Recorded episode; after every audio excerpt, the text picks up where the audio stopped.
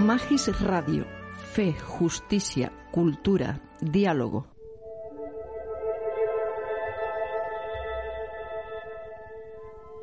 Puntos para la oración. Pistas para orar con la palabra de Dios y la vida. Una producción de Radio ECA para Magis Radio.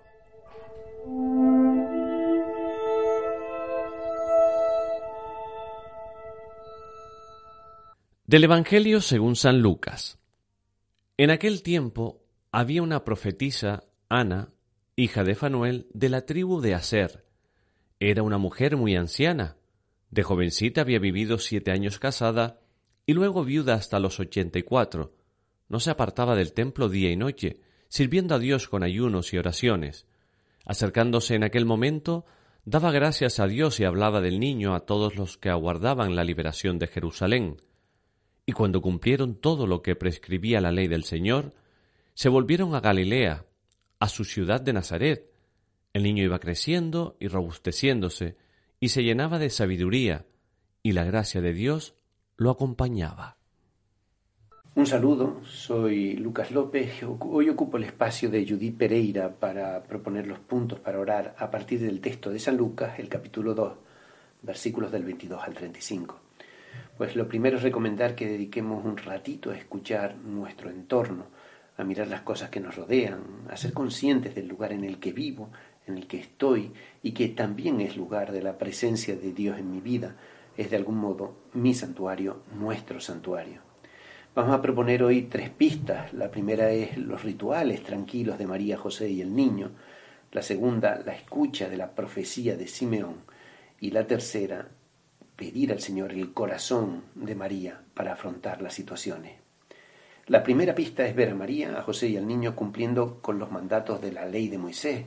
Es un signo de normalidad que nos ayuda a entender cómo nuestra vivencia de la fe, nuestra participación en la comunidad, se hace de signos sencillos, cotidianos, celebraciones, rituales, que quizá, debido a los aceleres de nuestro mundo, con frecuencia podemos descuidar o vivir como un automatismo.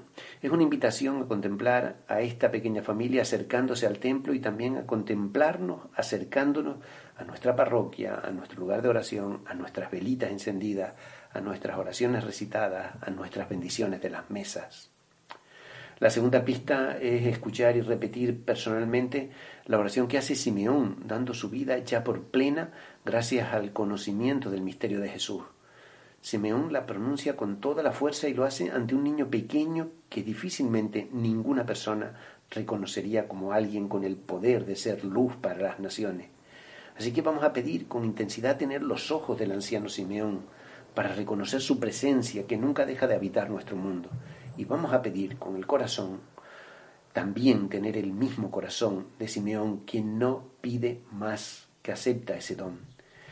La tercera pista es tratar de escuchar con María la profecía de Simeón, señalando la misión del niño y la dificultad que deben afrontar quienes le siguen, quienes le aman.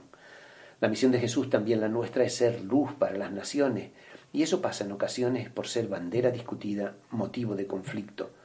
Pasa por la espada que atraviesa el corazón. Así que vamos a pedir al Señor el corazón de María para poder asumir nuestro seguimiento desde la luz, pero también en contacto con tantas rupturas conflictos, dificultades. Pues estas han sido las tres pistas, nuestros pequeños ritos de fe, los ojos y el corazón de Simeón y finalmente el corazón de María. Que tengan buen día, Lucas López, jesuita del equipo CEPAL, para Magis Radio. Del Evangelio según San Lucas. En aquel tiempo había una profetisa, Ana, hija de Fanuel, de la tribu de Aser. Era una mujer muy anciana de jovencita había vivido siete años casada y luego viuda hasta los ochenta y cuatro. No se apartaba del templo día y noche, sirviendo a Dios con ayunos y oraciones. Acercándose en aquel momento, daba gracias a Dios y hablaba del niño a todos los que aguardaban la liberación de Jerusalén. Y cuando cumplieron todo lo que prescribía la ley del Señor, se volvieron a Galilea, a su ciudad de Nazaret. El niño iba creciendo y robusteciéndose, y se llenaba de sabiduría, y la gracia de Dios lo acompañaba.